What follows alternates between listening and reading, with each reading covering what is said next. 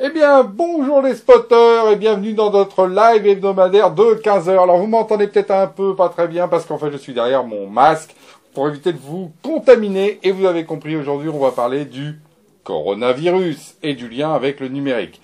Alors en fait j'espère que je suis pas si contagieux que ça, hein Benoît qui est derrière la caméra, tu vas, voilà, ça y est, je pense que je vais l'enlever.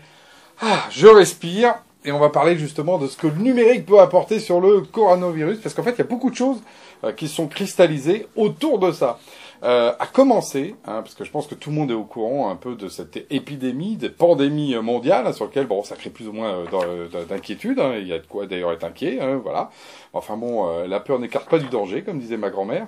Euh, et ce que je voudrais faire avec vous, c'est juste une comparaison et comprendre un peu ce qui s'est passé, par exemple, entre non pas la grippe espagnole, parce que là c'était un peu loin avec tous ces morts qu'il y a eu, mais par exemple un truc beaucoup plus récent qui était le SRAS 2003, hein, pour euh, ceux qui s'en rappellent, et le fameux coronavirus, mais alors sous l'angle effectivement un petit peu numérique. Et on voit effectivement qu'il y a des choses très très différentes entre ce SRAS de 2003. Euh, je rappelle qu'à l'époque, hein, il s'avait fait euh, plus de 600 décès, hein, le SRAS, qui était effectivement assez assez contagieux et assez fort, et pour lequel il y avait plein de soucis. Et là aussi, ça venait de Chine. Voilà, donc c'est aussi ce qui est en commun. Donc on va parler de l'aspect numérique de tout ça. À commencer par un point qui, est, qui, est, quand même très intéressant, c'est qu'en fait, dix jours avant l'épidémie, c'est-à-dire avant le moment où il y a, on, annonce qu'effectivement l'épidémie du coronavirus est donc enclenchée, on a une IA, une intelligence artificielle euh, canadienne, euh, qui l'avait tout simplement décelée. Dix jours avant. Voilà. Elle s'appelle d'ailleurs Blue Dot, et en fait c'est tout simplement un modèle, parce qu'on parle d'IA, ça fait toujours l'impression d'avoir un truc intelligent. En gros, c'est un modèle de prédiction euh, qui tout simplement calcule à partir de plein de données justement pour savoir si oui ou non il y a des risques de transmission.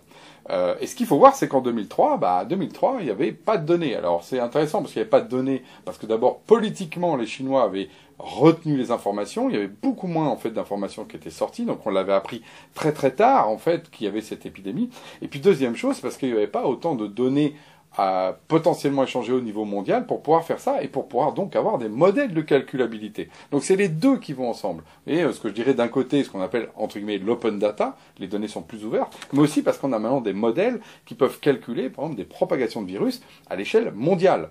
Et donc d'imaginer ce que ça veut dire des gens qui prennent l'avion en se connectant sur euh, les données justement, par exemple, de combien il y a d'avions qui partent de, euh, du, du, fameux coin de Wuhan. Euh, ça, par exemple, c'est les données maintenant qu'on a, qu'on n'avait pas en 2003. Donc c'est un peu la conjonction de tout ça, open data et calcul, qui permet de faire ça. Donc tout d'un coup, hein, d'ailleurs, la fameuse intelligence artificielle canadienne, maintenant, elle a des cartes et comme par hasard, les gens la suivent avec beaucoup plus d'attention parce que elle a un peu prédit ce qu'allait se passer. Pendant, donc c'est maintenant, il y a aussi une révolution. Euh, je pense que vous avez vu dans tous les journaux, aujourd'hui on a des chiffres jour par jour, euh, parce qu'il y a des modèles, parce qu'il y a des data vis, vous savez, les data visualisations, il y a des cartes qui montrent, on peut zoomer, euh, on l'a par exemple là maintenant pour le coronavirus, mais par exemple dans d'autres catastrophes, hein, parce que je suis centré catastrophe aujourd'hui, hein, ça va tous euh, nous faire un peu peur. Bah, sur l'Australie, on voyait les feux aussi se propager en temps réel, on avait des cartes de propagation. Bah, là, c'est pareil, on voit des cartes de propagation du virus, et ça, c'est de la data vise. Là aussi, en 2003, le data vise, faire une carte qui était dynamique, bah, c'était pas facile. On n'avait pas les systèmes de cartes, de projection, on n'avait pas encore une fois de données qu'on pouvait agréger euh, de manière simple. On n'avait pas non plus de grand écran pour visualiser ça de manière très simple. C'est-à-dire qu'il faut aussi voir que euh, ces écrans dynamiques, bah, à l'époque, on n'avait pas les browsers et les calculateurs pour faire ça. L'autre point aussi, c'est la collaboration internationale. Euh, j'avais déjà fait un truc sur la 5G euh, et autour aussi de la question, par exemple, du, de l'accélérateur de particules. En fait, il y a un autre point, c'est que les chercheurs maintenant sont connectés au niveau mondial. Donc, il y a une recherche académique mondialisée sur la question du coronavirus. Là aussi, si on revient en 2003, c'était pas le cas y compris avec les acteurs chinois. Donc on va retrouver à nouveau euh, la dimension humaine, numérique, mais un petit peu politique. Et puis mieux que ça, bah oui, aujourd'hui il y a des youtubeurs Hein, qui se baladent au milieu du Wuhan, avec d'ailleurs le même Osmo euh, avec lequel je suis filmé, euh, avec un masque comme celui que, que, je vous ai montré, et puis ils montrent et on voit les choses. Là aussi, il y a une mise hein, en perspective immédiate journalistique d'un fait qu'on n'avait pas avant. C'est que vous pouvez aller voir, vous allez vous promener, même si vous n'y êtes pas, euh, au, au, milieu des rues de Wuhan, qui sont totalement désertées, de cette fameuse ville de 10 millions d'habitants, qui ressemble à un village mort. Enfin, moi, c'est quelque chose qui, qui d'ailleurs m'impressionne à chaque fois. Et ça aussi, c'est le numérique qui l'amène.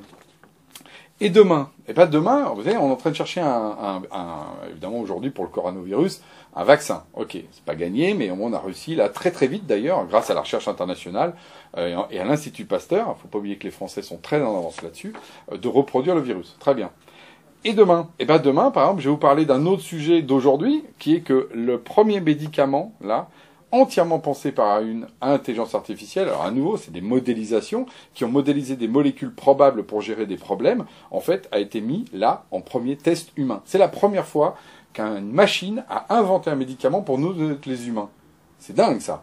Et ça, ça arrive au, maintenant. Là, c'est au même moment que ça arrive. Et vous savez ce que ce qu'a trouvé cette IA d'ailleurs comme molécule? C'est un truc sur les obsessive compulsive disorder.